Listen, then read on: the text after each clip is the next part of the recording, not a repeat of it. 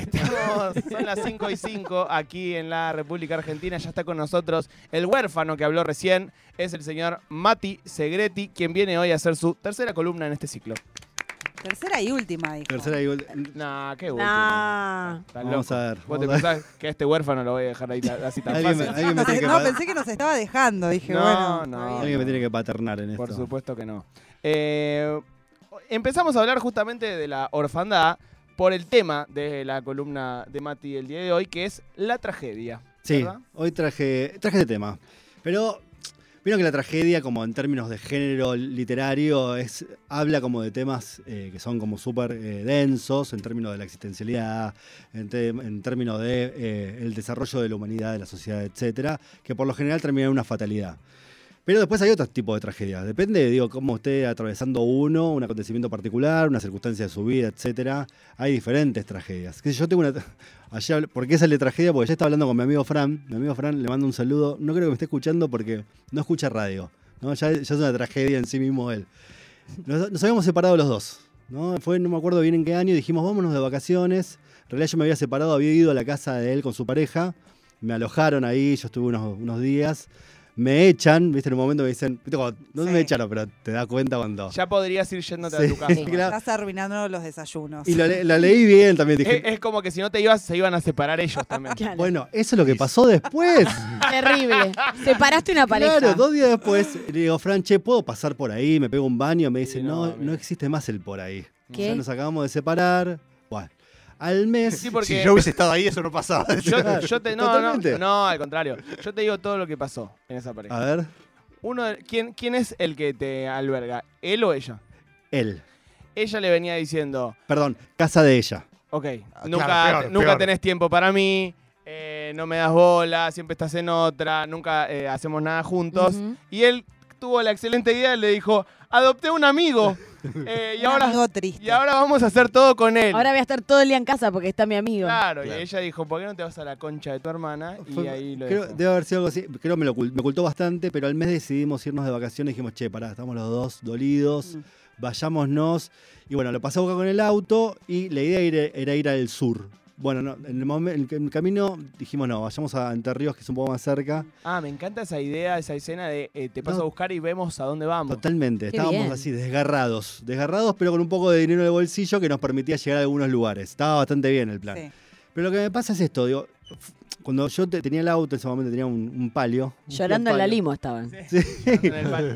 Y lo tenía muy limpio porque digo, cuando empieza el viaje, quiero tenerlo limpio el auto. Después que se vaya arruinando.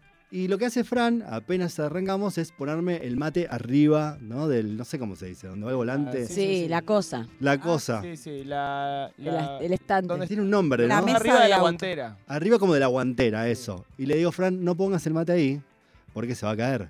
Y Fran me dice, no, que no te haga problema, no pasa nada. Digo, Si nos matamos, nos matamos. Pero digo, no, como demasiado. Claro.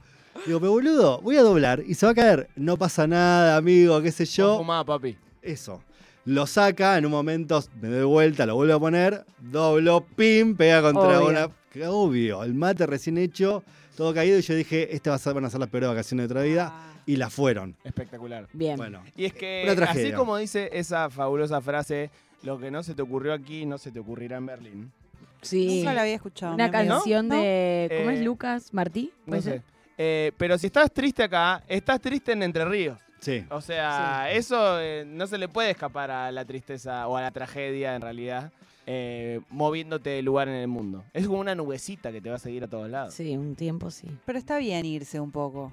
Estar Sí, triste sí. en un monoambiente no es lo mismo que estar triste en un jardín de, de otra provincia. Además, pensar en el caldo de cultivo de la cosa por ahí no está bueno. Te vas a tomar un aire y pensás otras cositas. Sí. Sí, Sí, bueno, sí, sí. también puede ser que estés viendo los cocodrilos llorando en los esteros de Liberá. Me encanta que sigamos con las metáforas. Bueno, vamos a empezar. Dale. Vamos a empezar. Eh, bueno, hay dos tipos de tragedias históricas en la literatura. La tragedia clásica, que tiene su origen en la antigua Grecia y que narra, por lo general, cuestiones vinculadas a las mitologías. ¿no? Entonces son tragedias que se piensan para explicar, vieron que las mitologías funcionan en términos de la explicación del orden de las cosas, Sí. con personajes eh, ficticios. Eh, en- en- dentro del sistema de creencias de la mitología griega se construyen historia o los grandes oradores han construido historias que han permanecido a lo largo del tiempo. La eh, tragedia eh, moderna empieza a incorporar a los sujetos de la vida cotidiana. Y la primera tragedia, o la primera tragedia, mejor dicho, conocida, es la de un amor. ¿Cuál es? ¿La conocen? A ver Eh, si le tiro. ¿Romeo y Julieta o no? La de Romeo y Julieta, Ah. exacto. Que Qué tiene- culto este tipo, Muy boludo. Muy bien, vos. Qué culto, Leído. chabón. Leído. Qué culto este huérfano. Qué culto este huerfanito. Que yo estaba muy triste todo el día leyendo tragedia. Todo el día leyendo Shakespeare. Huérfano, pero leído. De hecho, la conocemos como Romeo y Julieta, pero el nombre original es La excelente y lamentable tragedia de Romeo y Julieta. Ah, mirá. Ese es el nombre original. No sabía esto. Bien, ¿de qué se trata esta, esta querida historia? ¿Qué es lo que hace Shakespeare en realidad? Shakespeare inventa el amor romántico. Vieron que ahora el amor romántico lo podemos poner en duda, lo podemos criticar, Mm. podemos intentar alejarnos de eso, pero hay una narrativa en términos de la ficción que se inventa, o mejor dicho, se trae al plano de la narración algo que antes no sucedía. ¿Por qué? Porque antes la forma de narrar el amor y la forma convencional del amor, estamos hablando del año 1597, tenía que ver con un vínculo unidireccional. Estamos hablando de las clases medias, sectores como pudientes, Mm. porque en los sectores populares el amor No sucedía- amaban. No amaban. Claro. No, sabemos no. cómo amaban. No sabemos cómo amaban tampoco, no está escrito. No, eso. nadie se preocupó por registrarlo. Totalmente. Pero en estas capas medias, si se quiere, el amor tenía, era unidireccional en términos de hay una persona que galantea. ¿Vieron que esos videitos de pájaros? ¿No? Que hay Sí, pájaros sí, que sí. se mueven moviendo. Bueno, era eso, como tratar de representar en el marco de la vida humana algo del orden natural a través de las cortesías, ¿no? Vengo, te galanteo, te digo, hola Mati, ¿cómo estás? Sí. Otro día vengo y hablo con tu padre, pero también te dejo un ramo de claveles, ¿no? Sí, de hecho pienso como que todos esos, esos cuentos, el, el- el cuento en realidad es, son las andanzas del tipo para conseguir a la mina y no tanto el vínculo entre ellos. Exacto. De hecho, gran parte de, eh, de las historias de amor son promesas de un vínculo entre el pretendiente y la familia Claro. de la pretendida, ¿no? Claro. Sí. Entonces, todas las historias que salen de, por fuera de ese marco son disruptivas, ¿no? No son tenidas en cuenta. Estamos hablando de esto del año 1600. ¿Qué es lo que pasa con eh, Romeo y Julieta? Son dos familias, los Montesco, los Capuleto. Está todo mal, o sea, ni en pedo vamos a juntarnos con estos. Y un día van caminando estos dos y se cruzan y dicen, ah, Te Ah. amo. I love you. I love you, Juliet. Sí. ¿no? Hay algo que sucede ahí en términos de darle lugar a la pasión y, y no darle tanto lugar a la cortesía o a esos ritos que se construían de una manera distinta. ¿Qué dice, por ejemplo, eh, el sacerdote, eh, que es parte de estos personajes? Dice, ama con mesura si largo quieres amar. ¿no? Mm. Digo que el amor tiene que estar regulado, el amor tiene que ser racional, el amor tiene que ver con otros condimentos que no necesariamente involucran a la pasión. ¿Eso está en Romeo y Julieta? Está en Romeo y. Julieta. Sí, podemos googlearlo, si quieren googleenlo. Mesura, va- Mesura, Romeo y Julieta. Bien. Y después Julieta dice lo contrario, dice ama con pasión, aunque sea el fin. ¿no?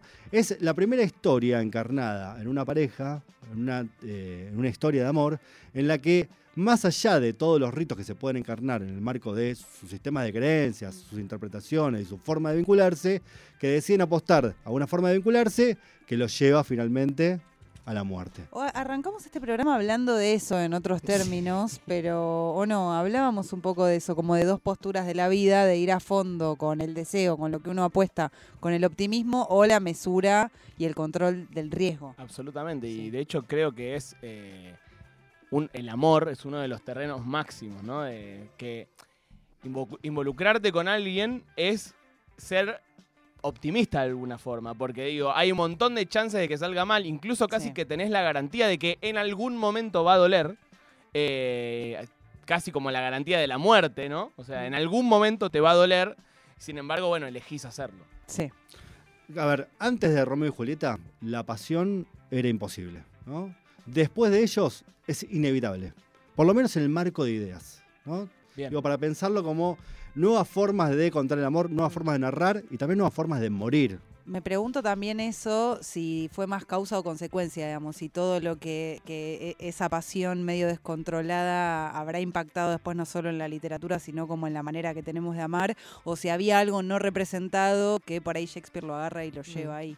Yo creo por eso digo, para mí Shakespeare no es que lo inventa, sino que empieza a leer otras cosas que van pasando en la vida. Por eso es tan importante Shakespeare, ¿no? Porque empieza a narrar cosas que estaban ahí no dichas y empiezan a emerger en el marco de las representaciones, de la ficción. Y se me ocurre, eh, capaz estoy sanateando un poco, eh, pero eh, la importancia de que Julieta sea un personaje central eh, y, y protagonista, no solo de eh, el argumento, sino de la historia, del desarrollo de la historia. Porque lo pongo en contraposición, por ejemplo, a Troya, en- que también es como una eh, epopeya de amor, que se supone, pero digo, Elena de Troya es un personaje, digo, los personajes principales de Troya son Aquiles, Héctor, Agamenón.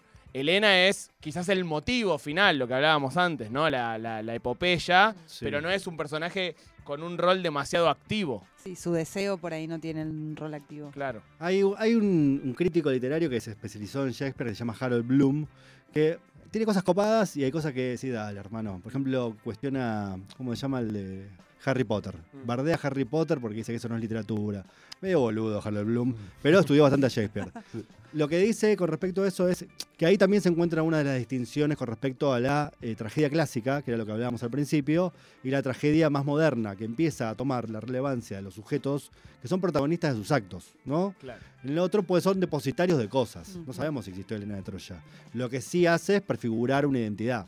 Es eso, se deposita en, e- en ella el conflicto armado que lleva a una nación a invadir otras. Como- Mm. la- al final la culpa tiene la mujer- las mujeres, ¿no? Claro.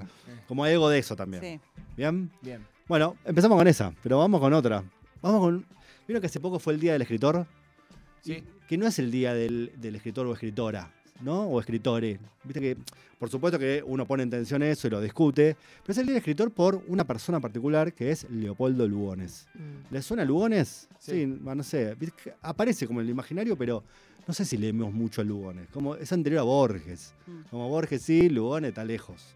Bueno, Lugones eh, es una de las personas como más importantes en el marco de nuestra literatura clásica. Bien, Nace en 1874 y en 1938 muere. Lo que les voy a contar es la historia de la familia Lugones, porque ahí se rompe todo. Hablar un poco de los Lugones es hablar un poco de la historia de eh, la República Argentina. Lugones empieza a escribir, empieza a escribir cosas que no sucedían acá en Argentina, el primer relato de ciencia ficción. El libro que traigo hoy son Las Fuerzas Extrañas, pero no vamos a hablar tanto del libro. Es un libro de ciencia ficción donde un investigador, son relatos cortos, donde un investigador o un este, científico trae a un amigo a su laboratorio y siempre sale mal. Como todos son eh, pequeños episodios así. Lo que pasa con Lugones es que en el 1904 recibe el Premio Nacional de Literatura y se convierte en el escritor nacional. ¿Qué significa esto? Antes los en Argentina, como en Chile, era- los escritores eran considerados en serio, ¿viste? Mm. Vamos a inaugurar un bar, no, bueno, un, o un barco, o inaugurar un ministerio, y lo traían el escritor, y el escritor ahí hablaba y daba una conferencia. Bueno, empieza a pasar eso, y al mismo tiempo empieza a ser una figura eh, notoria, pública, donde también se tiene que comportar de una manera eh, medianamente eh, re- regularizable, ¿viste? Como no puede decir cualquier cosa. Y le pasa algo a él, se enamora de una chica, ¿no? Tiene un matrimonio, tiene un hijo, se llama Pablo Lugones, y se empieza a enamorar de una chica que tenía 26 años más joven que él, que podría haber funcionado, pero estaba casado y era el escritor nacional. La historia de la humanidad un poco. Totalmente. Un poco sí. ¿Qué pasa? Polo Lugones, su hijo, se empieza a oponer a este, a este Mm. amor. Porque le dice, vos sos el escritor de- del pueblo, no puede ser que suceda esto. Y mientras tanto, Polo Lugones es designado director de eh, un internado de niños en la ciudad de Buenos Aires. ¿A qué se dedicaba Polo Lugones? Bueno, se dedicaba a cuidar a estos niños y a violarlos sistemáticamente. Qué lindo. Hermoso, ¿no? El Polo Lugones. Cuando se dejó de Leopoldo. el hijo de Leopoldo, el hijo del escritor de la Mm. Nación Argentina, consagrado, director de la Biblioteca Nacional, etcétera, etcétera. Cuando se descubre esto, Irigoyen descubre que, che, pará, tu hijo se está mandando cualquiera, pero mal, o sea, No, No, mal. Sí, Mal sí, de sí, verdad. sí, cagada mal. cagada mal, ¿viste? El padre intercede y le dice, mirá, che, no, vamos a correrte de la escena. Y el padre y el hijo re enojado porque el padre se estaba enamorando de una chica. O sea, como el chabón completamente en otra, de verdad. ¿Qué pasa? Uriburu, ¿no? Se le hace un golpe a Irigoyen. Y Polo Lugones es designado comisario dentro de esta nueva dictadura para la persecución de eh, diferentes dirigentes políticos que, se- que están en contra de esta nueva dictadura. ¿Qué es lo que hace Polo Lugones? ¿Qué inventa acá en la Argentina? La picana eléctrica. Wow. ¿Bien? Ah, un genio Año del mal. 30. él. Año 30, exacto. Entonces, genio del mal, el padre, el padre que había hecho un arco narrativo, empezó como anarquista y terminó siendo un fascista tremendo, ¿no? Habrá- ¿Fue senador o no? eh? Leopoldo no. Ah, No, ok. Leopoldo Lugones no. Polo tampoco. Polo tuvo este cargo así de comisario, que no me acuerdo bien cuál es, eh, bien el, el- pero se googlea. Sí, sí, Yo sí. con precisiones de este tipo no, No no la voy a manejar nunca, pero sí empieza a ser como un comisariato y empieza a torturar a la gente. Entonces, ¿qué se le ocurre a Polo? Dice, che, pará, mi viejo está en una con una piba. Voy a vamos a empezar a torturar a la familia para que se vaya. Entonces va La familia de la piba. la familia de la piba. Entonces empieza a perseguirla, a la familia de la piba. Hace una cosa antes, reconstruye en, en- en la superintendencia de policía la sala de torturas que se había abolido en, en la asamblea del año 13. De la misma manera, construye como los mismos elementos de tortura de, previo a la esclavitud. o sea, el chabón era un hijo de puta. Se lleva a la familia ahí, de esta, se lleva al padre primero, lo tortura, le dice se tienen que ir, la lleva a la madre, se tienen que ir, y finalmente se exilian. Dice, che, pará, tu hijo está loco. Va a esta piba y le dice, che, yo me voy, nos amamos, está todo bien, pero ya fue. ¿Qué hace eh, Leopoldo Lugones? En una reunión de trabajo dice, bueno, estoy un poco cansado, me parece que me voy a retirar. Se va al baño, tenía un frasquito de cianuro, Tuki, nos revimos, se Mm. suicida. Por supuesto que el suicidio no se vislumbra, muchos años después sale a la luz por qué era esto, era porque su hijo estaba recontra loco y lo había torturado a, a la familia de su nuevo amor. Pasan unos años, tiene una hija, se llama Piri Lugones, que fue traductora, que Polo. Polo, que fue traductora. ¿Y qué hace Piri Lugones? Empieza a militar en Montoneros. ¿No? Como hay algo ahí en términos de esa relación entre padre e hija. La historia argentina es tan fascinante que se podría contar desde tantos lugares diferentes, Sí, de sí, tantos sí, personajes secundarios Totalmente. diferentes. Es increíble, boludo. Entonces empiezan ahí como a distanciarse mucho. El- ella se presentaba, yo soy la nieta del poeta y eh, la hija del torturador. Uf. Así se presentaba Uf. Piri Lugones. Picante. Como, eh, Piri. Piel de gallina. Piri, Pirí. Pirí, mirá. Pirí. Ajá. ¿Qué hace Piri Lugones? Bueno, eh, pasa la clandestinidad en el año 76. El padre se suicida dos años antes, Polo Lugones, también re loco, no había quedado bien por el suicidio de, de su padre. Su hija lo odiaba, pumba, cianuro de vuelta, pimba, nos vimos a dormir. mismo no, método no. encima. No, cianuro no, perdón, perdón. Eh, ¿Saben lo que hace? Se pega un tiro en, en el pecho, no muere y se mete la cabeza dentro del horno y Ay, prende el gas. favor. No, loco, Lugones estaba loco. Hierba mala nunca muere. Bueno, Piri Lugones, detenida en el ex centro clandestino de la ex ex ESMA. ¿Qué es lo que dicen los compañeros y compañeras que estuvieron ahí? Es que Piri Lugones muere después de una sesión interminable con el instrumento que había creado su padre, No. con la picana eléctrica. La tragedia de los Lugones, una de las tragedias de la historia argentina, tremenda. Hay una nota en Telam que es buenísima, que no me acuerdo quién escribió, pero después la podemos pasar. Pero es parte como de la historia de los escritores, ¿no? Como hay algo de la recuperación del oficio que hace su hija con respecto, la nieta con respecto a su abuelo, que eh, lo podemos engarzar en términos de la misma tradición, pero los climas ideológicos y de afectos serán tremendos en esa familia. ¿Bien? Quedamos bien arriba. No, no, es, igual es fascinante. Guau. Es una historia Tremendo, no, no. increíble, o sea. Los Lugones. Perdón, se me escapó acá esto. Es una historia eh, increíble y pienso también que aparece uno de los eh, componentes claves en este tipo de historias a lo largo de toda la, valga la redundancia, historia, eh, que es el veneno, ¿no? El, el- cianuro y cómo va cambiando y cómo fue cambiando en diferentes épocas, el cicuta eh, y los diferentes venenos y cómo eran un, eh, una herramienta clave en, en la, incluso en la política, ¿no? Eh, Mm. Es probable que Piri Lugones haya tenido su cápsula para, si la de- detenían, eh, ingerirla. sí. No sabemos qué pasó ahí. Mm. Bueno, es esto, digo, como la tragedia argentina está asignada también por la literatura y la literatura por la tragedia. Vamos a pasar a la tercera, ¿les parece? Dale, Venimos con favor. Shakespeare, vamos, bajando, vamos descendiendo cada vez más al infierno de la ¿Qué son, siete? Cuando llego al séptimo va a estar todo muerto. Sí, sí, sí. Bueno, tengo una, una frase a ver si la reconocen o la conocen, la escucharon alguna vez y si no, eh, develo quién es la próxima persona, la poeta que escribió esto. La rebelión consiste en mirar una rosa hasta pulverizarse los ojos. ¿Saben quién la escribió? Esta, ¿Le suena? No, me suena, pero no, no. Es una hermosa eh, frase, es, un- es parte de un, un poema un poco más grande y es de Alejandra Pizarnik. Eh, que bueno, es una poeta como de las conocidas, ya podemos pensar que de las clásicas, pero no es tan clásica. Digo, murió hace en el año eh, 70, habrá muerto. ¿no? ¿Puedes repetir la frase? La rebelión consiste en mirar una rosa hasta pulverizarse los ojos. Bien. Murió en el 69. Acá estoy tratando de. Capaz que me equivoco, capaz que no. Estoy haciendo 72, cuentas. dice 72. Google, sí. Bien, perfecto. Porque nació en el 36 y vivió 36 años. Hice cualquier cuenta. No, same igual. Muy jovencita. Re Muy joven. jovencita. 36 años. Bien. Wow. Bueno, hija de inmigrantes, tenía muchos problemas en su infancia. Era tartamuda, Mm. muchos problemas en, en los términos que ella valoraba que eran problemas, ¿no? Tartamuda, tenía acné y había algo en términos de las distinciones que hacían los padres con sus dos hijas, donde estaba la princesa y la reina, que era su hermana mayor, y después estaba esta que era medio chueca, tartamuda, tenía acné, no hablaba bien. Entonces, ¿qué, qué- qué empieza a hacer? Viene, se refugia en un mundo donde muchas personas se refugian, que es la lectura y la escritura. ¿Qué escribe a los 23 años? Quisiera vivir para escribir, no pensar en otra cosa que no sea escribir. No busco amor ni dinero. No quiero pensar ni hacer decente mi vida. Quiero paz, leer, estudiar, ganar algo de dinero para independizarme a mi familia y escribir. Estaba en esa, ¿viste? Como estaba buscando algún lugar donde ella pueda, alguna manera, alejarse de los demonios que la perseguían, que eran gran parte demonios internos. Mm. Se va a Francia y en Francia se hace amiga de Cortázar, de Olga Orozco, de Silvia Molo, y es parte de ese boom eh, latinoamericano que lo hablamos en algún momento. Eh, y empieza eh, como a encarnar un, un personaje que es como del enfant terrible, ¿viste? La que se droga, la que se escabia. Y los amigos que estaban medio en esa, en vez de decir, che, pará, cuidémosla un poco, Ale, que están cualquiera, es como, ahí llega Ale, dale, vamos, eh, vamos, Es Ale. difícil.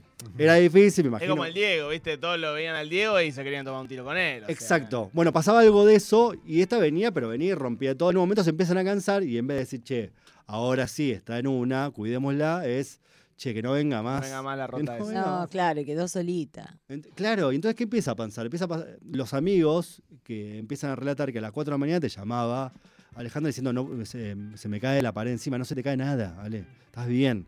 No, no, eh, me, me están atacando. Se interna eh, y finalmente en una de las salidas de, de internación se va a la casa, ¿Cuál era su consumo problemático? pastillas, barbitúricos, a full. Y de hecho se suicida con un barbitúrico que es, ¿cómo se llama? Lo estoy buscando, Senecal, Sencal, no sé, no tengo mucha... A ver, ya lo tengo, eh, ya tengo la data por acá.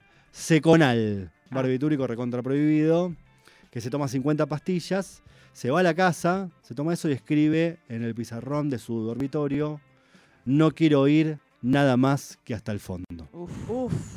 la encuentran muerta y es una de las grandes tragedias o las grandes pérdidas que tiene la literatura eh, argentina. Y les traje un poema para cerrar de Alejandra Pizarnik. Me encanta. ¿Sí? Sí, ¿Lo leemos? dale.